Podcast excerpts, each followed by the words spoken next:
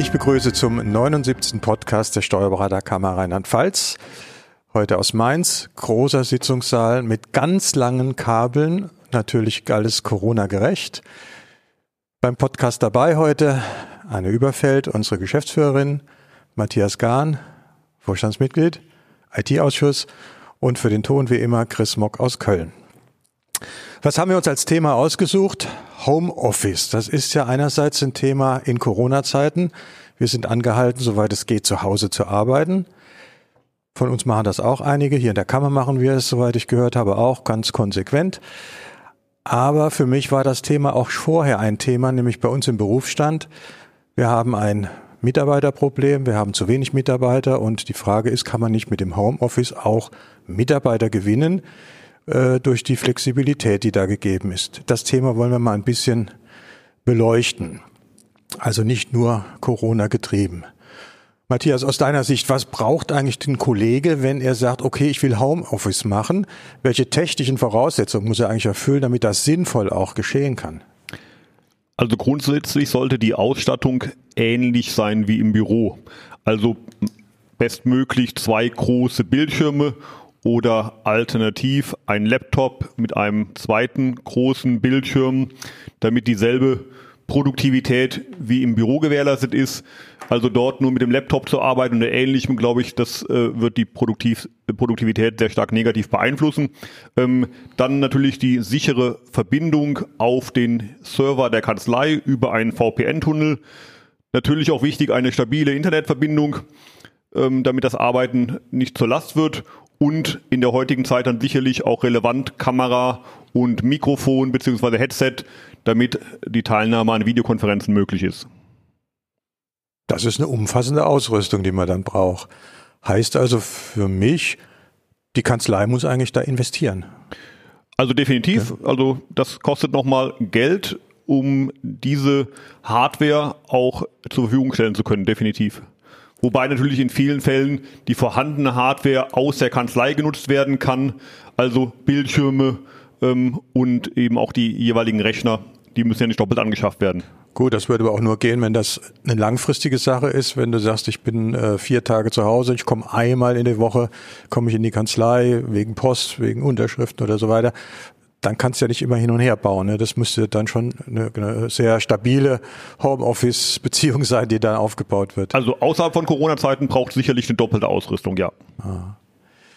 Also Investment ist sicher ein Hindernis in so einem Fall, wenn man es denn richtig machen will und nicht, äh, ja, wie du schon sagst, mit Laptop ein bisschen buchen. Äh, das mag vielleicht gehen, aber ideal ist es dann nicht.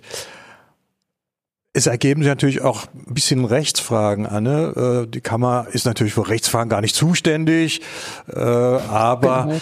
ich sag mal so, eine Meinung habt ihr ja dann doch dabei. Ja. Äh, ich denke so an Arbeitsvertrag, Datenschutz und solche Dinge. Was gibt's denn da zu beachten? Kann man das einfach beiseite schieben, weil das ist jetzt wichtig, oder muss man da einiges bedenken? Ja, also ich sage, auch in Corona sind nicht alle Rechtsfragen aufgehoben, sondern auch da sollte man daran denken, das wichtigste Gut zu schützen, nämlich die Verschwiegenheit des Steuerberaters. Normalerweise ist das ja für die ähm, Mitarbeiter ohnehin schon im Arbeitsvertrag geregelt, die sind zur Verschwiegenheit verpflichtet worden. Und empfehlenswert ist es, wenn man sie jetzt in Corona-Zeiten im Grunde nach Hause schickt, dass man dann nochmal eine gesonderte Vereinbarung macht, an die Verschwiegenheit erinnert und den Mitarbeiter dazu verpflichtet, dass er dafür Sorge trägt, dass die Unterlagen, die er mit nach Hause nimmt, dass die nicht äh, Dritten zugänglich sind, auch der Familie nicht dass die nicht vom Hund gefressen werden und dass er auch ähm, zum Beispiel Laptop äh, keine Einsichtnahme Dritten hat, sondern dass er immer dran denkt, Deckel zu und auch wenn er nicht mehr arbeitet, dass er ihn wegschließt. Das sind so Vereinbarungen, die sollte man im Grunde treffen. Gibt es auch Mustervereinbarungen, zum Beispiel beim DWS-Verlag für sowas. Das wäre jetzt in Corona-Zeiten wichtig. Später, wenn man langfristig drüber nachdenkt, ist noch ein bisschen mehr nötig. Also je größer der Haushalt, die Familie, umso komplizierter wird das Ganze, ne? Ja. Das Single Homeoffice ist sicher das geringste Problem. Genau, so ist das. äh, für den Single ist das alles einfach. Der kann das mit einem Federstreich unterzeichnen.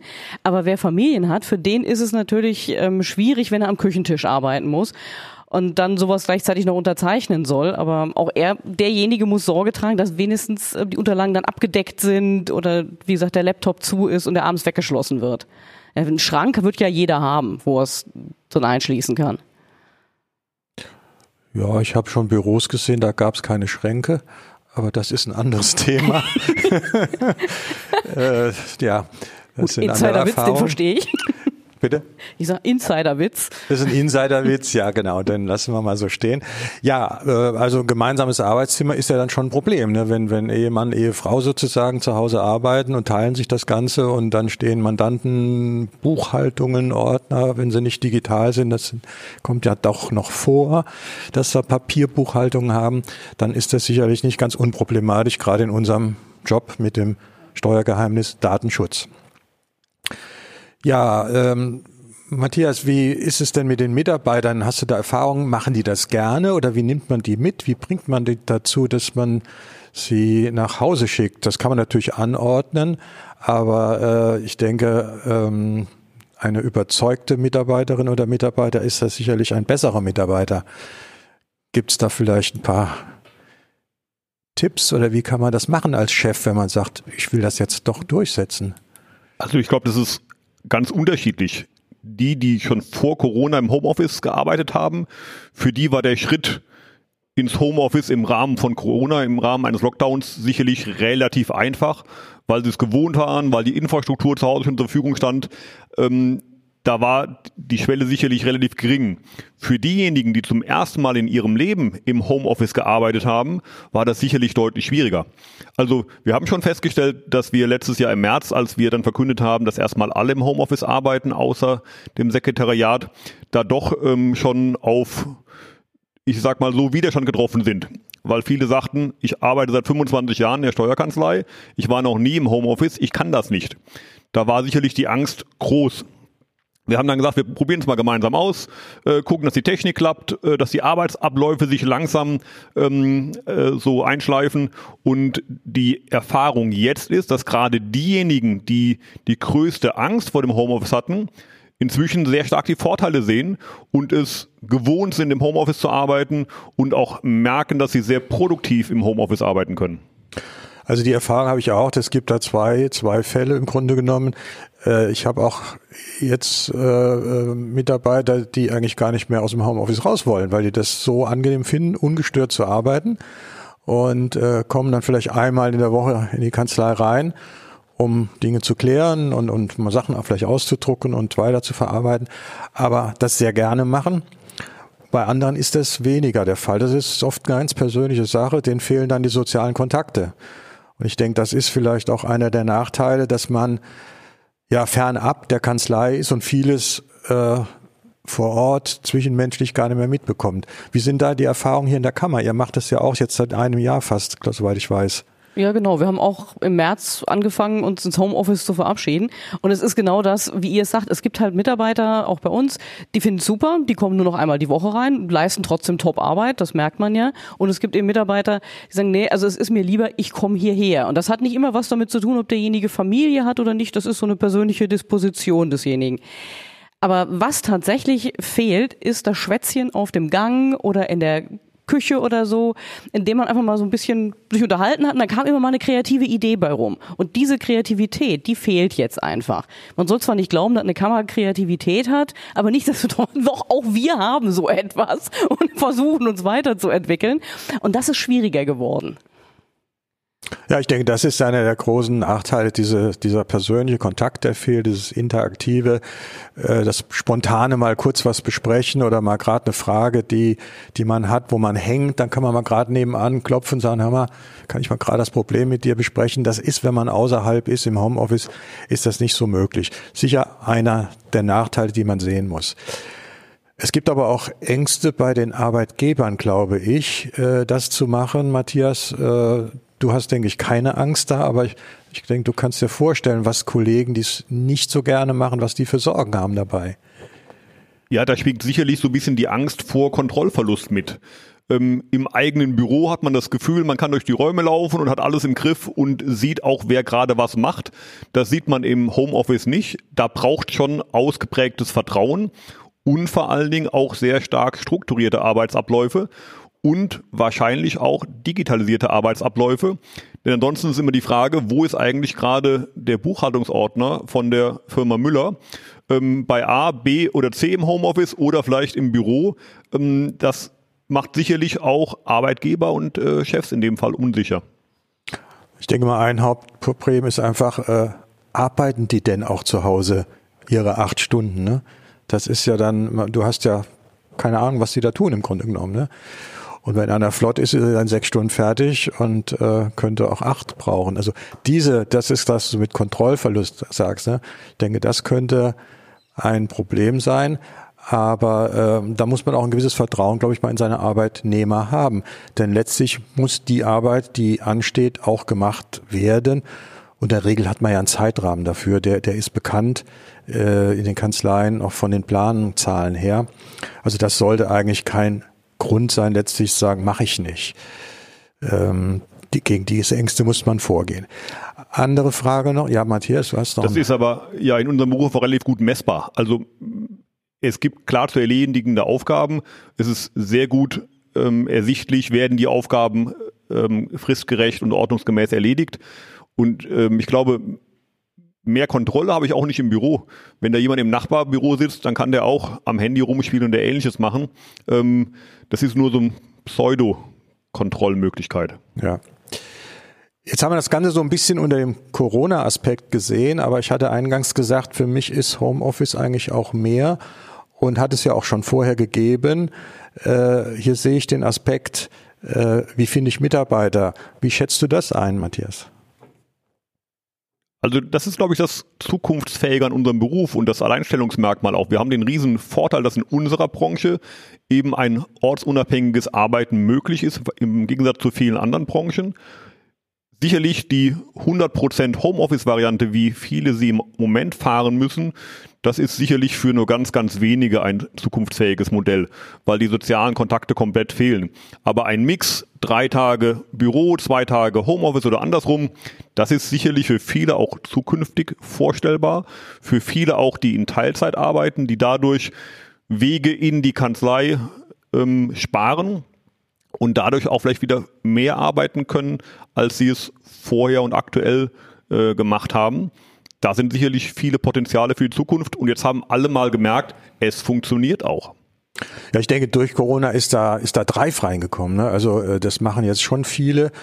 Und äh, ich denke, man kann zukünftig ja viel leichter auch mal einen Home-Arbeitsplatz anbieten, wenn man Mitarbeiter sucht und kann sagen, ja, bei uns geht's auch im Homeoffice. Wir sind digital so aufgestellt setzt natürlich voraus, und das ist ja eine alte Leier, die wir hier im Podcast auch äh, ständig haben, zu den Themen, die Kanzleien müssen sich halt digital aufstellen. Das heißt eben, wie du angangs sagtest, DMS-System, digitale Buchhaltung, äh, das sind Grundvoraussetzungen, um vernünftig im Homeoffice zu arbeiten. Also die Kanzlei muss diesen Weg in die Digitalisierung auch gegangen sein, und zwar mit eigentlich allen Konsequenzen.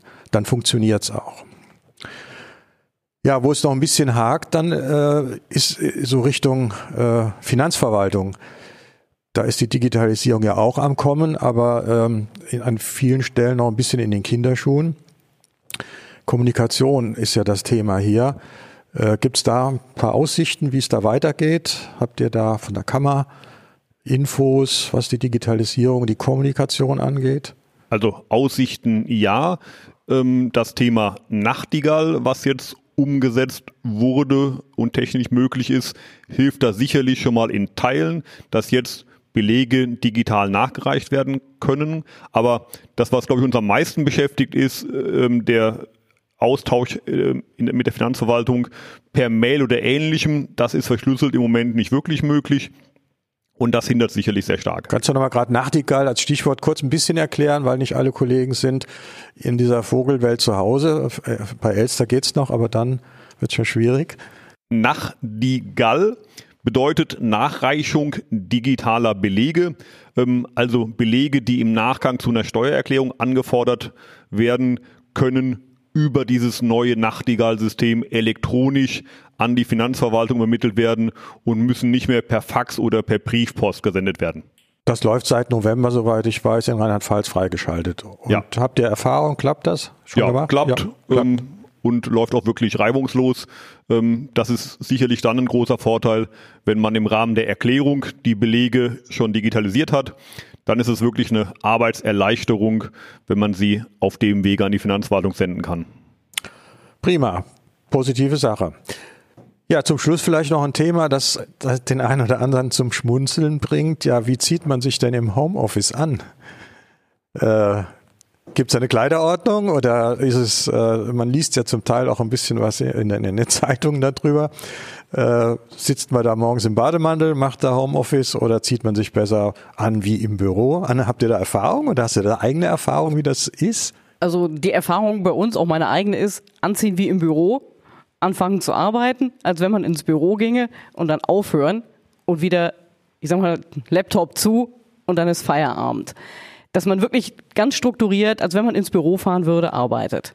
Ich, meine, ich habe es doppelt gut, ich habe ein eigenes Arbeitszimmer, ich gehe tatsächlich in dieses Arbeitszimmer, dann habe ich Büro und wenn ich damit fertig bin, dann mache ich das Arbeitszimmer wieder zu und dann ist das Büro geschlossen. Und so halten, handhaben ist alle hier. Und das funktioniert auch sehr gut. Also wir haben keine, die sich da selbst ausbeuten. Das ist nämlich, das führt dann schnell in den Wahnsinn. Gerade jetzt in den auch psychisch belastenden Zeiten. Matthias, auch Erfahrungen in diesem Thema? Ja, wir haben relativ viele Videokonferenzen mit Mandanten und da ist auch, glaube ich, schon die Erwartungshaltung des Mandanten, dass man da einigermaßen vernünftig gekleidet äh, im Bild erscheint. Das strahlt ja auch eine gewisse Seriosität aus.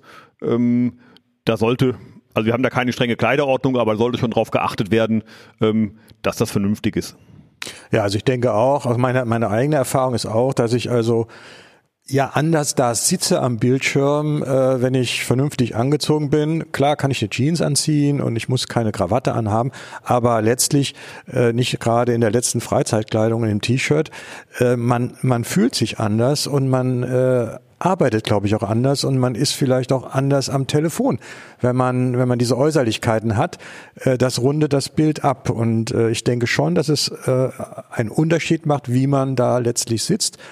Und auch für einen selbst, man geht jetzt, wie du sagst, Anne, man geht ins Büro und dann ist man eben da und hat eine gewisse Kleidung und wenn man rausgeht, Laptop zu, dann kann man auch wieder die Jogginghose anziehen oder was auch immer. Äh, damit signalisiert man sich ja selbst, wo man ist und was man tut. Also ich halte das schon für eine ganz, ganz wichtige Sache, da mal drüber kurz nachzudenken. Thema Video natürlich sowieso. Da gibt's ja, man liest ja hin und wieder von ganz peinlichen Situationen, wenn die Kamera angeht und man merkt's nicht und ist plötzlich in einer Zoom-Konferenz drin. Das gehört natürlich klar dazu, dass man dann entsprechend äh, ein bisschen gekleidet ist. Das kann der Mandant erwarten. Ja, ich denke, wir haben das Thema Homeoffice mal so ein bisschen abgerundet und beleuchtet. Einmal, wie es zu Corona-Zeiten ist, wichtig die Digitalisierung, aber auch gerade in Zukunft ein Mittel, um vielleicht Mitarbeiter wieder in den Beruf zu bringen und flexibel zu beschäftigen. Äh, wir haben Schwierigkeiten, Mitarbeiter zu finden und das könnte ein Mittel sein, eines von verschiedenen, das uns da weiterhilft. Ja, ich danke für diesen Podcast und bis zum nächsten Mal. Tschüss zusammen. Tschüss. Und tschüss.